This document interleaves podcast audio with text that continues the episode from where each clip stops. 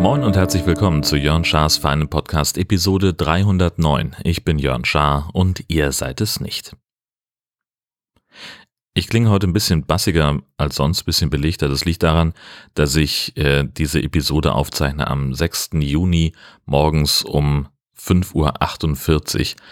Ja, ich konnte nicht mehr einschlafen. Das ist einfach, äh, Frau Hund macht uns gerade ein bisschen Sorge. Ähm, ich hatte das ja, glaube ich, im Herbst schon mal erwähnt, dass sie ziemlich krank ist und sie ist halt auch einfach alt, 17 Jahre, ist für einen Hund dieser Größe wirklich ein biblisches Alter. Und zu der ganzen Nierenproblematik kommt jetzt eben auch noch dazu, dass sie immer mehr Probleme mit den Gelenken bekommt. Und sie kann, konnte gestern Nachmittag äh, nahezu gar nicht mehr selbstständig laufen. Sie konnte nur stehen, das auch nur mit Hilfe. Sie ist dann auch immer wieder umgefallen, konnte auch nicht so gut aufstehen. Naja, und das hat uns alles so ein bisschen beunruhigt. Äh, und dazu kommt dann eben, dass sie ja, mutmaßlich aufgrund ihres Zustandes halt auch noch viel, viel, viel, viel, viel mehr schläft als sonst und keinen richtigen Tag-Nacht-Rhythmus mehr hat. Also in der Nacht von Freitag auf Samstag war ich gegen 23 Uhr im Bett. Um halb drei hat sie gebellt, dass sie raus muss. Die Runde ist dann relativ kurz gewesen. Wir gehen wirklich nur einmal kurz aus dem Garten äh, und an der nächsten Ecke erleichtert sie sich und wir gehen wieder zurück. Aber bis ich dann eingeschlafen war, war es dann ungefähr vier. Und um halb sechs bellte sie schon wieder ähm, ja, da war der Tag so ein bisschen im Eimer. Äh, und so ähnlich war es jetzt heute auch. Es war Viertel vor vier heute, als sie raus wollte. Ist dann halt so. Macht man halt mit. Ja, mal gucken, wo uns das Ganze hinführt. Ähm, sieht alles gerade nicht so wahnsinnig berauschend aus, aber wir gucken mal. Üblicherweise fängt ja aber Jörn Schaas feiner Podcast an mit dem Corona-Update. Äh, meine Befürchtungen zur Modellregion Nordfriesland scheinen sich bewahrheitet zu haben. Also ähm, das hatte ich ja weitlich erklärt, dass Nordfriesland also äh, mitgemacht hat bei diesem Modellversuch zu gucken, wie wirkt sich eigentlich Tourismus aus in Pandemiezeiten. Und das Ganze ist dann nach ungefähr zwei Wochen ich will nicht sagen eingestampft worden, das ist der falsche Begriff. Ähm, es wurde halt in eine landesweite Regelung überführt. Also es gab insgesamt vier Modellregionen, unter anderem auch die Modellregion äh, Schlei und Eckernförde, also an der Ostseeküste. Und das im Bereich, wo es zwar auch viele Hotels gibt, aber längst nicht mit der Kapazität, wie sie in Nordfriesland vorliegt. Insbesondere wenn wir nach Sylt gucken oder nach St. Peter-Ording. Und in dieser Modellregion Schlei da lief's ganz gut. Und deswegen hat die Landesregierung gesagt, ja geil, lass mal dieses Modell nehmen und aufs ganze Land ausweiten. Das heißt, es wurden also einige äh, Regeln, äh, die für Nordfriesland galten, gelockert, weil man einfach ähm, ja, Dinge übernommen hat. Das Ende vom Lied ist, ähm, wir hatten also einmal ein, ein Ehepaar auf Sylt, das mehrfach negativ getestet wurde bei den Schnelltests äh, und sich dann später doch als positiv rausstellte. Und aufgrund die, äh, ihrer Restaurantbesuche waren dann 300 Leute in Quarantäne. Jetzt kommt dann die nächste Eskalationsstufe. In mehreren Restaurants wurden Mitarbeiter positiv getestet. Und das führte dann zur Quarantäne für über 1000 Menschen. 100 in Nordfriesland, 1000 im Rest der Republik. Und jetzt äh, meldet sich also ein Gastronom äh, zu Wort, äh, der Vorwürfe erhebt äh, gegen diese Öffnungen. Er hätte natürlich nicht mitmachen müssen. Äh, er hätte seinen Laden auch zuhaben können.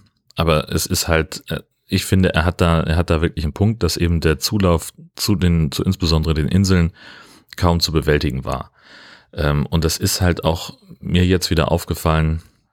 Ich hatte diese Woche einen Interviewtermin am Hafen und äh, ich war ein paar Minuten früher da, habe noch auf meinen äh, Interviewpartner gewartet und auf den Kollegen mit der Kamera. Ich saß da auf einer Bank und ein paar Meter weiter saß ein Pärchen, halt konsequent ohne Maske. Die saßen da, haben sich unterhalten. Gut, man muss dazu sagen, es waren die einzigen, die ich da ohne Maske gesehen habe, abgesehen von Leuten, die gerade irgendwie was gegessen haben oder eine Zigarette anhatten.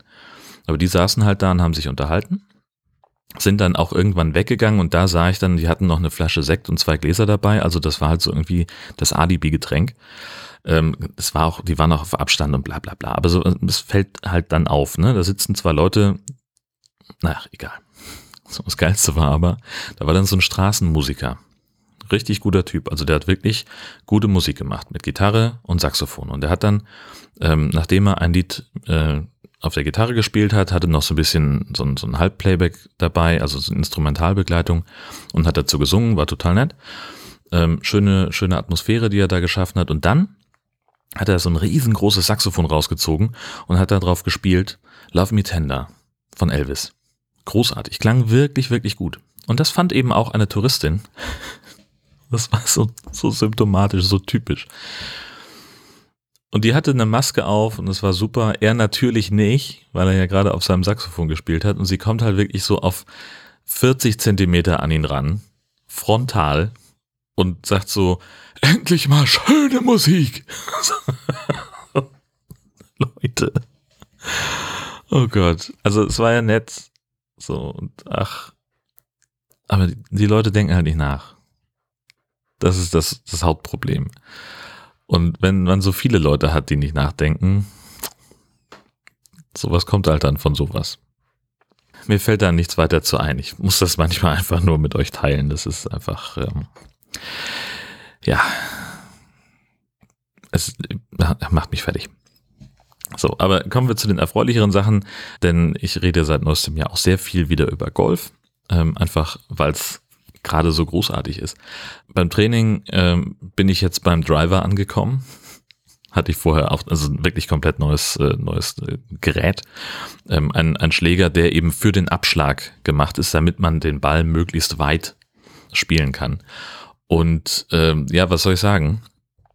Der Ball fliegt damit ungefähr 200, 220 Meter. Ich treffe den in mindestens neun von zehn Fällen.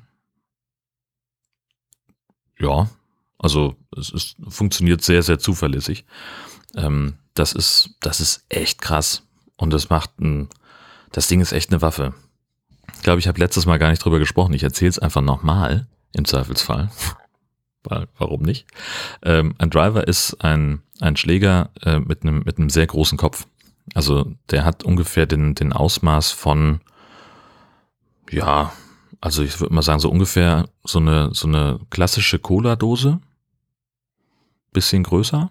Aber das ist so ungefähr der, das Ausmaß, würde ich grob schätzen. Der Schlägerschaft ist auch ein bisschen länger. Und ähm, das Ding ist innen hohl. Damit eben vorne an dem, es gibt einen Fachbegriff für die Seite vom Schläger, mit dem man den Ball trifft. Keine Ahnung, wie die heißt. Diese Fläche, ähm, auf jeden Fall, da soll so ein Trampolineffekt passieren. Also physikalisch ist es so, du holst ja aus, du beschleunigst diesen Schlägerkopf und da ist dann wirklich so ein, so ein Peitscheneffekt. Der kriegt wirklich so durch den, durch den, die Schwungbewegung und durch die, durch, je nachdem, wie man, also wenn man den Körper richtig bewegt dazu, dann gibt der nochmal so einen extra Kick und dann entsteht eben am Ball so ein Trampolineffekt und der wird richtig rausbeschleunigt. Das ist ähm, ziemlich krass. Und wenn man dieses, diese, den, diesen speziellen Schwung, den man für den Driver braucht, einmal verstanden hat, ähm, dann, also, oder anders, ich habe das Gefühl, es verstanden zu haben, denn ich schlage mit dem Ball 250, äh, 220 Meter geradeaus. Punkt. Das ist schon sehr, sehr geil. Ähm, und das eben nicht nur auf dem, ähm, auf der, auf der, auf der Driving Range, sondern äh, auch auf dem Platz. Das funktioniert auch ganz gut. Das, aber ich ersetze gerade alte Baustellen durch neue. So. Wo ich früher einfach nicht so zuverlässig äh, und, und weit abschlagen konnte. Da habe ich jetzt halt das Problem, dass ich irgendwie falsch stehe. Dass also ich denke, okay, hier das ist die, die Flugbahn, die ich haben will und dann geht halt der Ball irgendwie rechts oder links davon, ähm, weil ich halt mich falsch ausgerichtet habe. Anderes Thema ist so das ganze, ganze Ding mit Konsistenz. Also der Abschlag funktioniert gerade, aber dann die weiteren Schläge, das ist halt noch so ein bisschen Glückssache. Äh, da werde ich jetzt weiter dran arbeiten. Und das ist ja auch genau der Sinn, deswegen mache ich es ja. Das ist für mich auch so ein bisschen der Sinn am Golfsport, dass man ähm, immer weiter an sich arbeitet und, und also ich habe neulich im, im Training gesessen und da kam irgendwie eine unbeteiligte Person dazu aus Gründen. Ich muss da nicht weiter drauf eingehen, weil es um Dritte geht. Jedenfalls äh, hat er gefragt, ob er zugucken darf und das war dann okay. Er hat sich halt mit dem Trainer unterhalten und sagte dann irgendwann den Satz, naja, Kraft genug hat er ja. Habe ich auch gesagt, das ist, Golf ist kein Kraftsport. Golf ist ein Kopfsport. Du musst dich halt stark konzentrieren, dass du die, den Bewegungsablauf richtig hinbekommst. Ähm, du musst auf ganz viele Sachen gleichzeitig achten.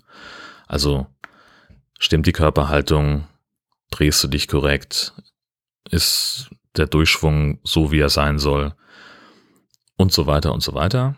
Und dann funktioniert's. Wenn man aber irgendwas davon auslässt, und da komme ich gleich noch, ich habe gleich noch ein, ein, sehr gutes Beispiel dafür, ähm, dann geht's schief, dann funktioniert's nicht. Und man muss eben die, das Talent haben, nach jedem Schlag wieder neu anzufangen. Also wenn ein Schlag mal scheiße war, dann muss man in der Lage sein, den abzuhaken und zu sagen, ja, okay, ich nehme jetzt den nächsten und der wird dann gut. Und meistens klappt das. Manchmal aber auch nicht. Ein schönes Beispiel dafür war jetzt der vergangene Freitag. Da habe ich das erste Turnier seit Jahren gespielt. Ein After-Work-Turnier über neun Löcher. Das Ergebnis war, war okay. Äh, der Driver rockt einfach, das Ding ist wirklich eine Waffe. Der Regen auf den letzten sechs Löchern hätte nur wirklich nicht sein müssen. Ich war wirklich komplett durchnässt. Das war furchtbar. Aber es hat trotzdem Spaß gemacht. Erstmal wegen Golfspielen. Und dann hatte ich äh, zwei super nette Spielpartner. Also es war richtig gut. Ja, wie gesagt, also Ergebnis äh, eher so, meh, äh, war halt irgendwie, weiß ich nicht, Platz 12 von 14 oder so. Aber also das ist ein Ergebnis, das ich früher auch schon ungefähr gespielt habe. Ich hatte gedacht, dass ich mich da vielleicht jetzt schon ein bisschen verbessert hätte. Aber das Problem mit der Konsistenz halt einfach, ähm, dass dann eben nach einem guten Abschlag eben drei, vier Scheißschläge folgen und dann bist du noch nicht mal so richtig auf dem Grün. Ein paar Sachen haben sehr gut funktioniert, viele andere gar nicht. Und ich glaube, dass ich mich auch bei ein paar Sachen verzählt habe. Ähm, es ist so, bis zu einem bestimmten Ergebnis kriegt man Punkte und irgendwann kriegt man keine Punkte mehr. Und dann ist es egal, ob man weiterspielt oder nicht. Wenn du null Punkte hast, dann kannst du den Ball auch aufheben. So, dann kannst du also dadurch das Spiel beschleunigen. Und ich glaube, dass ich in mindestens einem Fall zu früh aufgehoben habe und noch eine Chance gehabt hätte auf einen Punkt. Aber der hätte wahrscheinlich auch nichts mehr am Ergebnis geändert. So, und äh, dieses Beispiel, von dem ich vorhin sprach, ich weiß gar nicht, welches Loch das nun konkret war, ist ja auch egal. Auf jeden Fall, ich habe den, den Ball perfekt getroffen, der flog wie eine Eins, super gerade, locker 200 Meter, ähm, aber halt nicht so ganz genau in die Richtung, die ich meinte. Und dann lag er so ein bisschen rechts vom Fairway, ähm, in einer durchaus spielbaren Position, aber 50 Meter hinter dem Ball ragte so eine Hecke in den Fairway rein. Ich war gut drauf und habe gedacht, so ja, alles klar, ich gehe da jetzt hin. Ich weiß, welches, äh, welchen Schläger ich jetzt als nächstes dafür nehmen muss, damit ich über die Hecke komme. Und wenn ich den Ball gut treffe, dann fliegt er genau so, dass ich den von da perfekt aufs Grün spielen kann. Ich habe allerbeste Chancen, hier ein sehr gutes Ergebnis zu erzielen. Und habe also genau das gemacht, mich dahingestellt, habe mich vorbereitet, bin nochmal einen Schritt zurückgegangen, habe einen Probeschwung gemacht, was man durchaus machen soll. Also einmal visualisieren, wie ist die Bewegung, was ist mein Schlag was will ich, will ich schaffen. Und dann habe ich also meinen Ball wieder angesprochen, sprich also den Schläger neben dem Ball platziert, mich zurechtgeruckelt und bevor ich ausgeholt habe, das ist auch so eine Angewohnheit, das ist auch gar nicht so verkehrt, einfach nochmal in Flugrichtung gucken, ist da alles frei, in welche Richtung will ich, nochmal überlegen, da soll der Ball hin. Und in dem Moment, wo ich schon angefangen habe auszuholen, denke ich, oh mein Gott, diese Hecke ist riesig. War sie gar nicht. So, sie erschien mir nur in dem Moment wie eine Wand. Und das war der Moment, da hätte ich einfach nochmal einen Schritt, Schritt zurück machen sollen. Einen neuen Probeschwung, neu anfangen. Aber genau das ist nicht passiert. Ich habe einfach, ich habe in diesem, mit diesem Panikgedanken, oh mein Gott, diese scheiß riesige Hecke, habe ich auf den Ball gehauen. Das, der hat, der ist über die Hecke geflogen. Äh, der, der war, war auch nachher nicht scheiße. So, es war aber nicht der, nicht das, was ich vorher im Kopf hatte, wo ich hin will. Er war ein bisschen kürzer als geplant, ein bisschen zu weit nach links, spielbar, Ergebnis war in Ordnung, alles cool. Aber das ist halt genau dieses Ding. Man muss dann in so einem Fall einfach, das ist eine Kopfsache. So genauso wie wenn man, wenn man an einem, an einem Loch steht, am Abschlag steht und denkt, oh Gott, da ist ein Teich, hoffentlich fliegt der Ball nicht ins Wasser. ist das Unterbewusstsein so langsam, dass es nur versteht, was, Wasser? Alles klar. Und das ist das Ding. Deswegen ist Golf ein Kopfsport. Und deswegen ist es so faszinierend. Und deswegen geht's mir nach einer Golfrunde so gut. Weil ich äh, die ganze Zeit so damit beschäftigt bin, dieses Spiel richtig zu machen, dass ich überhaupt keine Kapazität habe, an irgendwas anderes zu denken, was mich vielleicht in dem Moment gerade belastet. Das ist wie, weiß ich nicht, andere Leute machen Yoga oder gehen in die Sauna. Ähm, ja, und dann habe ich mir noch ähm, tatsächlich jetzt, äh, also echte äh, logistische Verbesserung.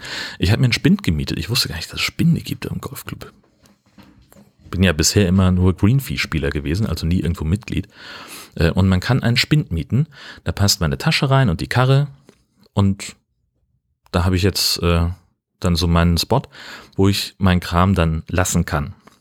Das heißt, ich habe den nicht entweder die ganze Zeit im Kofferraum oder die Golftasche steht hier irgendwo im Haus rum, denn hier steht sie wirklich nur im Weg. Weil sie immer wieder in den Keller zu räumen, ist halt auch nicht so richtig die Alternative, weil es halt umständlich. Und von daher ähm, habe ich halt, also ja, ich hatte da so eine Stelle hier im, im, im Flur, wo die einigermaßen okay stand, aber letztlich war sie da wirklich im Weg und man musste sie immer zur Seite räumen. Ähm, und die, den, den Trolley, den ich mir gekauft habe dafür, ähm, der ist auch relativ raumgreifend. Insofern äh, bin ich da ganz froh. In dem Spind muss ich den so ein bisschen auseinandernehmen. Man kann den relativ klein zusammenklappen, die Räder abmachen und dann braucht er gar nicht so wahnsinnig viel Platz. Und äh, ja, das habe ich jetzt. Das ist sehr schön. Und ich stehe auf der Warteliste für einen größeren Schrank, wo ich dann vielleicht die Räder nicht abschrauben muss. Aber lustige Geschichte. Ähm, als ich gerade mit der Clubsekretärin quasi äh, den, den Schrank ausgesucht habe und, und anprobiert habe, in Anführungszeichen, und wir waren uns dann handelseinig und alles klar, hat dann funktioniert, guckt sie mich an, sagt, gehen Sie eigentlich immer in Jeans spielen? oh. Etikettenverstoß. Also es ist jetzt nicht unbedingt gegen die Regel, äh, in, in Jeans auf den Golfplatz zu gehen. Es wird halt nur nicht gern gesehen. Das war so eine Situation, also natürlich war mir klar, das soll man nicht. Man soll eine Stoffhose tragen. So. Keine Jeans. Man soll auch was mit Kragen tragen. Ein Hemd oder ein Poloshirt. Poloshirt hatte ich immerhin an. Aber halt auch eine Jeans. Und ich habe gesagt, ja, es ist immer so schwierig, mit meiner Statur irgendwie eine Hose zu finden, die passt. Und dann sagte sie mit so einem ganz besonderen Unterton, dann gehen Sie doch mal zu Anna in den Pro-Shop. Die hat ja sehr viel im Angebot. Und das war halt, es war halt relativ klar. Nein, Nein, ich habe mir, ich habe mir daraus, ich habe daraus gehört, äh, dass das, äh, dass da irgendwo ein Jetzt drin versteckt war. Ähm, wahrscheinlich war das gar nicht so. Ähm, und äh, das Doofe an der ganzen Geschichte war, ich hatte natürlich schon eine Golfhose bestellt. Die lag halt zu Hause, die war noch nicht gewaschen und irgendwie habe ich das immer verpasst. Und äh, ja, ist ja auch egal. Jetzt habe ich also zwei Golfhosen, ist ja auch nicht verkehrt. Und die sind halt irgendwie aus so einem Special Dry Material und haben noch so eine so einen Anti-Rutsch Einsatz am Bund. Also sprich, äh, da ist wie so eine so ein, so ein Gummiband. Wie sagt man das? Also so so eine so ein ist innen am Hosenbund eingenäht, so eine so ein, so ein, so ein Plastikding, das eben ja, wo, wo das, das Shirt nicht so leicht aus der Hose rutscht. Ganz spannend. Möchte ich auch gerne im Alltag häufiger tragen, aber die sitzen, also das ist halt wirklich eher was für ein Golfplatz. So alltagstauglich ist die nicht. Naja, gut. So, äh, ich, mir fällt auf, dass ich immer verdammt viel über Golf rede. Ne? Zum Glück gibt's Kapitelmarken in Jörn Schaas feinem Podcast. Ihr könnt das überspringen, ähm, wenn euch das langweilt. Beziehungsweise es ist ja auch so ein bisschen... Äh, Viele schlafen ja gerne dazu ein. Gut, äh, eine Sache wollte ich noch erzählen, was diese Woche echt schief gegangen ist. Und zwar ähm, habe ich äh, so ein, dachte ich, ich äh, poste mal so ein Quatsch-Tweet äh, analog zu, äh, du siehst immer deine Nase. Und habe also gefragt, sag mal, habt ihr das auch so ein leises Knacken jedes Mal beim Schlucken? Äh, und dachte, das hat jeder und ich mache die Leute jetzt drauf aufmerksam, hihihi. so, so, wie damals, als ich euch erzählt habe, äh, dass ihr immer äh, die Nase sehen könnt und dass das Gehirn die normalerweise ausblendet. Oder dass man ganz, also wenn man auf einmal anfängt dran zu denken, dass man Atmung bewusst steuern muss, dass das nicht mehr von alleine geht. So dachte ich auch eben über dieses leise Ohrenknacken. Und dann kamen lauter ernsthafte Antworten dazu. Und ähm, na, also long story short, äh, ich muss dann jetzt mal zum Ohrenarzt. und muss mich mal beraten lassen. Also das hat irgendwas damit zu tun oder kann damit zu tun haben, dass die Entlüftung äh, des Innenohrs über den Nasenkanal, was weiß ich. Also ähm, da kann es irgendwelche Schwierigkeiten geben. Man soll da also mal den Arzt zu befragen. Ich verlinke einen Artikel, in dem das erklärt wird. In den Show Notes, äh, wenn ihr das auch habt, dieses Knacken, dann lasst euch mal durchchecken. Die Arbeitswoche war, war doch relativ anstrengend. Ich hatte jetzt zweimal den Fall, dass dann parallel zum Tagesgeschäft irgendwie noch so zwei bis drei Sachen äh, dazu kamen, die ich ja einigermaßen rechercheintensiv waren.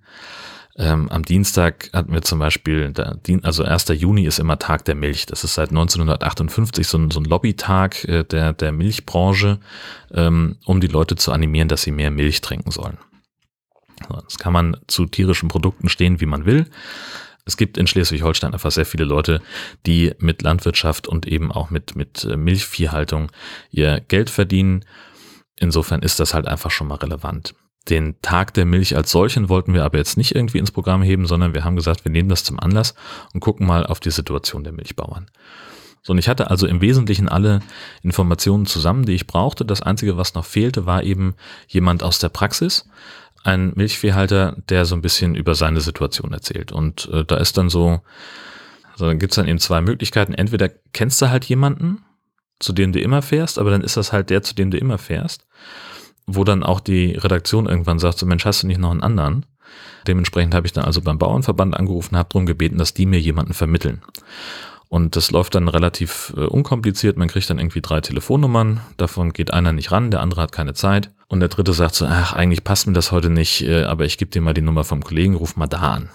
So, dann war ich also in Jardelund. Jardelund ähm, ist ein äh, kleines Dörfchen direkt an der dänischen Grenze, äh, ungefähr 50 Minuten Fahrt.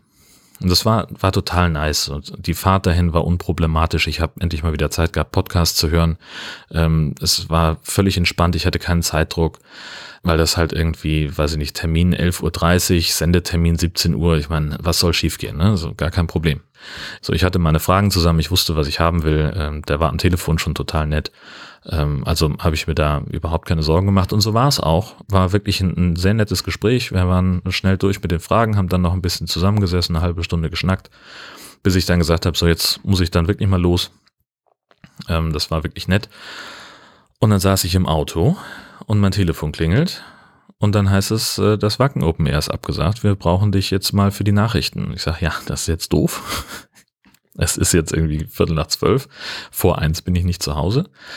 Und dann haben, ja, dann ist dann halt so ein Tag, der, der eskaliert dann halt relativ schnell, weil, also ich bin halt bei uns im Haus derjenige, ich fahre seit 2013 zum Wacken Open Air und berichte davon.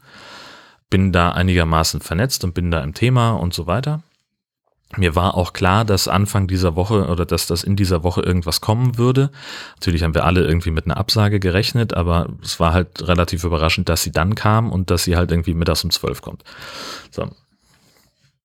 Ja, und dann wollen halt natürlich alle gleichzeitig irgendwas. Also, also ich habe dann sowohl mit Nachrichten als auch mit Fernsehen rumtelefoniert, äh, Dinge koordiniert und alles, während ich eigentlich nach Hause fahren sollte. Das heißt, also ich bin dann nach jedem Gespräch irgendwo rechts rangefahren, habe die nächsten angerufen, bin wieder losgefahren, habe mit dem telefoniert, habe aufgelegt und habe mir die nächste Parklücke gesucht, um wieder äh, die, das nächste Telefonat zu führen. Ähm, hat alles ein bisschen länger gedauert, aber musste halt dann auch sein, weil wir dann ja auch noch irgendwie ähm, diesen Interviewtermin äh, koordinieren mussten, von dem ich eingangs gesprochen habe. Ja, und äh, das war dann halt so ein Tag, der eigentlich sehr, sehr entspannt war und wo sich dann halt noch viel mehr draus entwickelt hat. Also letztlich in der Berichterstattung war es halt relativ einfach, aber das, das Timing war halt sehr, sehr stressig. Also wir haben dann uns anderweitig vereinbart äh, für, also die, die Landwirte kriegten dann also in der 17 Uhr Sendung ein bisschen weniger Platz und Wacken war dann das bestimmende Thema. Äh, da habe ich ein bisschen was zusammengefasst. Es gab dann noch eben einen O-Ton vom, von den Veranstaltern und diesen Veranstalter Oton, den bekamen wir halt um 16.30 Uhr am Husumer Hafen. Und um 17 Uhr sollte das Ding laufen. Das heißt also 16.30 Uhr Interview machen, zum Parkplatz gehen, Laptop aufspannen, WLAN anmachen, Ton rausschneiden, nach Kiel schicken, Da war es dann irgendwie so zehn vor. Das sind dann so die Momente, wo man, wenn man weiß, okay, das Ding ist jetzt irgendwie der Aufmacher um, um 17 Uhr, dann fängt man schon langsam an, so ein bisschen hibbelig zu werden. Aber hat alles gut funktioniert, hab dann später, also hab noch mehr für die Nachrichten gemacht und noch was für NDR Info, einen drei Minuten Beitrag. Ich der ist auch irgendwie bundesweit gelaufen in der ARD Infonacht. Also lauter so ein Kram. Und um das einfach noch abzuschließen, Thema Wacken, äh, natürlich ist es vollkommen richtig, dass sie das Festival abgesagt haben dieses Jahr. Ich habe das schon mal gesagt an mehreren Stellen. Wacken und Hygiene passt auch ohne Pandemie schon nicht zusammen. Und einfach die Vorstellung, äh, dass wir in diesem Jahr ein Wacken Open Air haben mit 80.000 Leuten, egal was die für, für Tests und, äh, und, und sonstige Maßnahmen da reingebaut hätten, das wäre hätte einfach nicht funktioniert. Und ich hätte ein wahnsinnig schlechtes Bauchgefühl gehabt dafür, ähm, was die Berichterstattung angeht, äh, dahin zu fahren. Also da, da hatte ich schon so ein bisschen, so ein bisschen Bauchweh. Ne? Also ich war dann so, dass ich gedacht habe, okay, bis dahin bin ich geimpft, äh, von daher wird es dann vielleicht gehen, aber das ist auch eher ein schwacher Trost. Insofern, also ich bin ehrlich gesagt sehr froh, dass sie abgesagt haben. So, und Thema Stress, äh, anstrengender Woche, das hat sich halt äh, komplett einmal durchgezogen. Denn am Mittwoch war ein ähnliches Thema. Ähm, also ich hatte schon längerfristig zugesagt, äh, ein, ein anderes Thema, ist auch völlig irrelevant, was es ist, das also länger vorbereitet werden konnte. Ich hatte eigentlich schon so mir alles so zurechtgelegt vom Timing her, dass ich sage, okay, am Mittwoch, das ist der Tag, da kümmere ich mich um dieses eine Thema. Und das lief einfach nicht. Es kam nichts zurück von den Sachen, die, also ich habe dann Mails geschrieben, ich habe mit Leuten telefoniert und ich kam irgendwie nicht so richtig zusammen. Andere wichtige Ansprechpartner waren dann halt nicht greifbar, weil die halt gerade einen Notfall hatten und raus mussten und nicht irgendwie, dann sagst du natürlich auch nicht, jetzt bleiben Sie mal bitte am Telefon, das funktioniert ja nicht. Naja, und so ging das halt hin und her und das war alles so ein bisschen Mimimi. Und so spann sich das tatsächlich durch die ganze Arbeitswoche. Und wo wir gerade bei Thema Mimimi sind, ich habe so ein bisschen Sommerstruggle. ich komme mit dem Sommer nicht klar. Ähm, also Sommer grundsätzlich, ich bin Fan, ne? Ole ole, Sommer, super geil. Was wir hatten, war jetzt ja irgendwie Herbst von September bis Ende Mai gefühlt. Es war halt irgendwie alles so matschig und regnerisch und so und jetzt kommt der Sommer halt relativ zügig und mit Macht. Ähm, auf einmal fällt mir das auf, dass Sommer ist. Äh, ganz abgefahren. Und wie gesagt, ich bin Riesenfan. Ich mag den Sommer total gerne. Ole, ole, beste Jahreszeit auf der Welt. Aber geht schon damit los, ich muss das Fenster zumachen im Schlafzimmer. Das ist erstmal anstrengend, äh, aber es hilft halt nichts, weil wenn ich ins Bett gehe, dann ist in der Nachbarschaft noch Themenabend Ballermann und morgens ab weiß ich jetzt zufällig, halb drei, Viertel vor drei, starten die ersten Vögel und dann ab vier ist es dann auch wirklich zu hell zum Schlafen. Und Leute, was ist los in Schleswig-Holstein? Ich habe in Schleswig-Holstein noch in keiner, in keinem Haus gewohnt, wo es Außenjalousien gab, wo es wirklich dunkel ist im Schlafzimmer. Das macht mich fertig. So, ich bin aufgewachsen in einem Haus mit Außenjalousie. Total geil. Äh, das Zimmer ist dunkel, du kannst die Wärme viel besser regulieren. Ja, morgens, bevor die Sonne rumkommt, Fenster auf, durchlüften. Wenn die Sonne rumkommt, Rollo runter und zulassen. Es ist kalt in der Wohnung oder kühl. Total gut. Geht hier nicht, weil hier nirgendwo Rollos sind. In Schleswig-Holstein. Vielleicht sind die Häuser zu alt, in denen ich bisher gewohnt habe, aber das macht mich fertig. Naja, gut. Äh, so viel zum Thema Sommer. Aber es hat halt auch was Gutes, wenn Sommer ist, dann kann man campen gehen. Hahaha. Überleitung aus der Hölle. Äh, wir haben eine neue äh, Episode vom Camping Caravan Podcast aufgezeichnet. Äh, die ist auch schon seit einigen Tagen online. Und da unterhalten wir uns mit Neucamper Thorsten über seine Erlebnisse und seine Anfänge. Ja, und da gehen wir dann auch nochmal auf die Hundesituation in der Casa Schasa ein, dass wir nämlich in diesem Jahr jetzt nicht unbedingt große Touren machen werden, solange der Hund noch da ist äh, weil wenn sie schon im Haus nicht klarkommt, dann kommt sie im Wohnwagen noch viel weniger klar. Und entsprechend wollen wir das einfach nicht zumuten. Also allein das Thema Autofahren hat sie schon gehasst, als es ihr noch besser geht. Wir werden einfach nicht mit dem Hund Auto fahren, wenn es nicht irgendwie vermeidbar ist. Ähm, und insofern fällt Campingurlaub im Wesentlichen aus. Mal gucken, was wir, was wir vielleicht hinbekommen, irgendwie mal stundenweise zum, zum Wohnwagen zu fahren auf den Dauerstellplatz. Mal sehen. was wir länger nicht hatten, waren die 1000 Fragen. Eine Liste von, wie der Name schon sagt, 1000 Fragen an dich selbst, mit denen man sich selber besser kennenlernen soll und wo man äh, ja, also wo ich jetzt immer sage, ich bin da nicht so richtig die Zielgruppe. Ich glaube, Zielgruppe sind eher so Instagram-Prinzessinnen. Aber ich spiele da mit und manchmal sind die Fragen einfach so pseudophilosophisch, dass ich sie nicht beantworten kann. Ähm, per Zufallsgenerator wähle ich da was aus und äh, die Fragen, die mir zu persönlich sind, die beantworte ich einfach nicht. Also falls jemand äh, sich die Liste runterlädt und da äh, abhakt, was ich schon gemacht habe und was nicht, der wird einige Zahlen nicht finden in meinen Antworten. Frage Nummer 6. Woraus besteht dein Frühstück? Das ist relativ häufig das gleiche. Und zwar seitdem wir irgendwann mit Weight Watcher angefangen haben, äh, habe ich mich dann eben kundig gemacht, welche Frühstücksbestandteile möglichst wenig Punkte haben. Und es lief auf Fisch hinaus, auf Quark und auf Obst. Und deswegen ist also mein Standardfrühstück im, im also wirklich seit seit, seitdem wir Weight Watcher machen. Und das ist wirklich das eine, was, was jetzt gerade noch übrig geblieben ist. Ich, also mit der Pandemie hat sich Weight Watcher auch so ein bisschen ausgeschlichen. Alles wieder zugenommen, ist egal.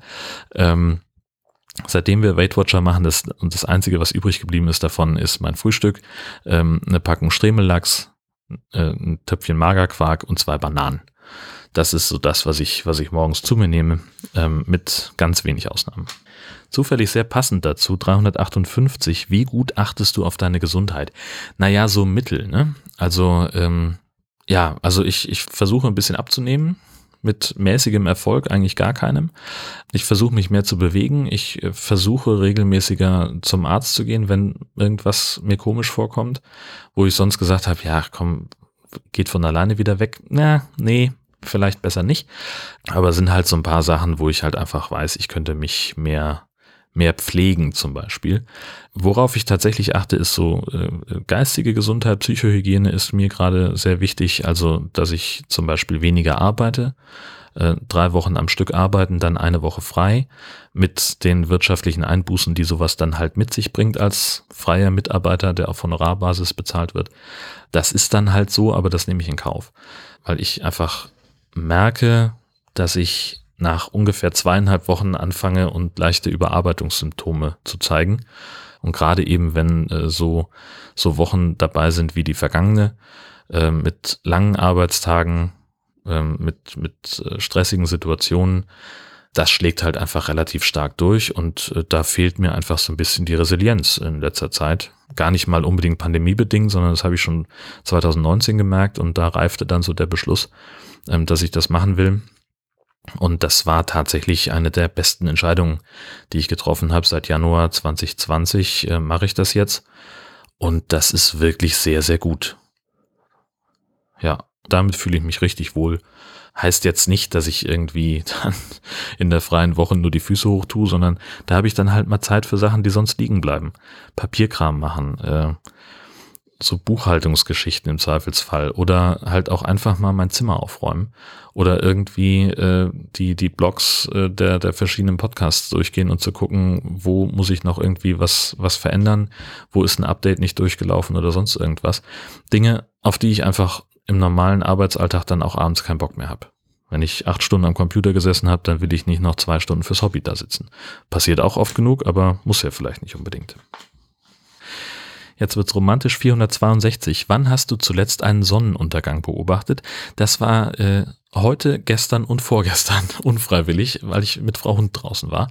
Wobei ich da wenig äh, Augen für den Sonnenaufgang an sich hatte, sondern einfach nur festgestellt habe, ah, Sonne geht auf und mich mehr um den Hund gekümmert habe. Aber das ist noch nicht so lange her, wie gesagt. 625. Und damit hören wir dann jetzt auch auf für heute. Wonach suchst du deine Kleidung aus? Was das angeht, bin ich wirklich so ein, so ein Klischee-Mann nach Geruch. es ist einfach so. Was soll ich sagen? Was, äh, was ich morgens anziehe, wird eher vom Zufall bestimmt. Wenn äh, ich das Gefühl habe, ja, geht noch, dann geht's auch noch. Und dann äh, ziehe ich das auch an. Nein, und dann kann man natürlich jetzt das noch weiterspinnen. Natürlich hängt das auch vom Wetter ab. Ähm, und wenn wir drüber nachdenken, nach welchen Kriterien ich Kleidung kaufe. Das haben wir hier auch schon, die Älteren erinnern sich, besprochen. Sowohl bei Shirts als auch bei Pullis ist es einfach wichtig, dass da kein Blödsinn draufsteht. So, ich habe überhaupt nichts gegen, gegen diese Nerd-Shirts, wo dann irgendwie, keine Ahnung, äh, ich habe irgendwie ein, äh, dieses tolle Shirt, was, was mir Frau W. geschenkt hat, äh, mit dem, mit dem Hai drauf, wo dann drüber steht Sharkasm äh, und drunter der Hai sagt dann I like salad. Ähm, sowas, das finde ich toll. So, das ist, das ist ein, ein cooles Shirt, da habe ich Bock drauf, das ziehe ich gerne an.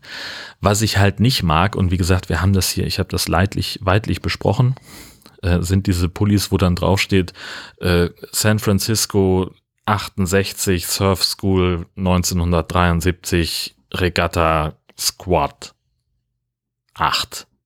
So, das verstehe ich nicht, warum man solche Sachen verkaufen soll oder warum man sowas kaufen und tragen sollte. Aber man findet es halt auch nicht anders. Das ist total bescheuert. Ich habe von irgendjemandem den ähm, einen Link bekommen, da habe ich auch was bestellt. Ach, ich weiß nicht mehr, wie der Laden hieß. Also auf jeden Fall ein Online-Shop, die ähm, so äh, äh, Hoodies und, und so ein Kram verkaufen, die äh, einigermaßen fair produziert werden und die aufdruckfrei daherkommen. Das ist zum Beispiel sowas. Und ansonsten, ja, mein Gott, muss passen und muss schnell gehen. Also ich habe keinen Bock irgendwie ewig im Laden zu sein, nur weil ich irgendwie eine Hose brauche. Also ich möchte dann da reingehen und möchte sagen, ich möchte auch gerne in, also Klamotten kaufe ich ungern online, weil ich sie gerne anprobieren möchte. Ich möchte in den Laden gehen und möchte sagen, guten Tag, ich hätte gerne einen Pulli, da, in der Größe. So. Und da soll nichts draufstehen. Und dann zeigt er mir ein Regal mit Pullis und dann suche ich mir da einen aus. Genauso mit Hosen. An Hosen scheitere ich generell. Inzwischen weiß ich ungefähr, welche Größe ich habe gibt da ja verschiedene Systeme und ich kann ungefähr da aussuchen. Und dann weiß ich, und dann suche ich mir wirklich Fachpersonal, ich sage, und ich will die und die Art von Hose bitte mal ein paar zeigen. Und das funktioniert dann. Ja, und es, also wie gesagt, die muss halt passen äh, und, und muss sich gut anfühlen beim Tragen und dann ist es, dann habe ich meine Kleidung ausgesucht viel zu viel Zeit für investiert für die Beantwortung dieser Frage. Das ist so lächerlich. Egal. Ähm, dann wurde ich mehrfach noch angepinkt und jetzt kommen wir wirklich langsam zum Ende dass Horst Seehofer in einem Interview gesagt hat, dass er sich auf das Ende seiner politischen Karriere freut. Ähm, und ganz viele haben bei Twitter äh, mich drauf verlinkt und haben gesagt, Mensch, ja, und äh, Schasens äh, Podcast-Outro hat was gebracht. Nein, hat's nicht. Der tritt ja nicht zurück, sondern der sitzt jetzt einfach nur noch den Rest seiner Dienstzeit ab bis äh, der neue Bundestag gewählt ist. Äh, und dann zieht er sich aufs alten Teil zurück. Der kandidiert nicht nochmal. Das ist kein Rücktritt. Das ist nicht das, was ich fordere. So. Ja, und in dem Zusammenhang ähm, kommt dann eben auch dazu unser Gesundheitsminister, ne, Jens Spahn. Also, dass der anderthalb Milliarden in wertlose Masken versenkt hat, das ist so ähnlich wie der Scheuer Andi. Ne, das ist halt einfach nur Geld. So, das ist Geld, das, so, ganz ehrlich, das ist irrelevant dass der aber dann gesagt hat, okay, jetzt wo, die, wo ich weiß, dass die Masken wirkungslos sind und, und nicht den Anforderungen genügen, verschenken wir das an Hartz-IV-Empfänger und Menschen mit Behinderung. Das qualifiziert eigentlich für eine Rücktrittsforderung. Dass er das Geld verbrannt hat, scheißegal. Das machen wir, das machen wir an jeder Ecke. Das politische und, und Verwaltungsdeutschland verbrennt an jeder Ecke täglich Milliarden. So. Und das ist bedeutungslos. Aber wenn es um Menschenleben geht, da hört der Spaß auf. Deswegen bin ich der Meinung, dass Jens Spahn als Bundesgesundheitsminister und Horst Seehofer als Bundesinnenminister zurücktreten sollten. Bis das passiert oder bis hier nächste Woche eine neue Folge erscheint von Jörn Schaas von dem Podcast, wünsche ich euch eine fantastische Zeit. Tschüss! Alle Kinder, alle Leute wissen, wer da spricht. Ja, das ist Jörn Schaar. Und wir sind es nicht.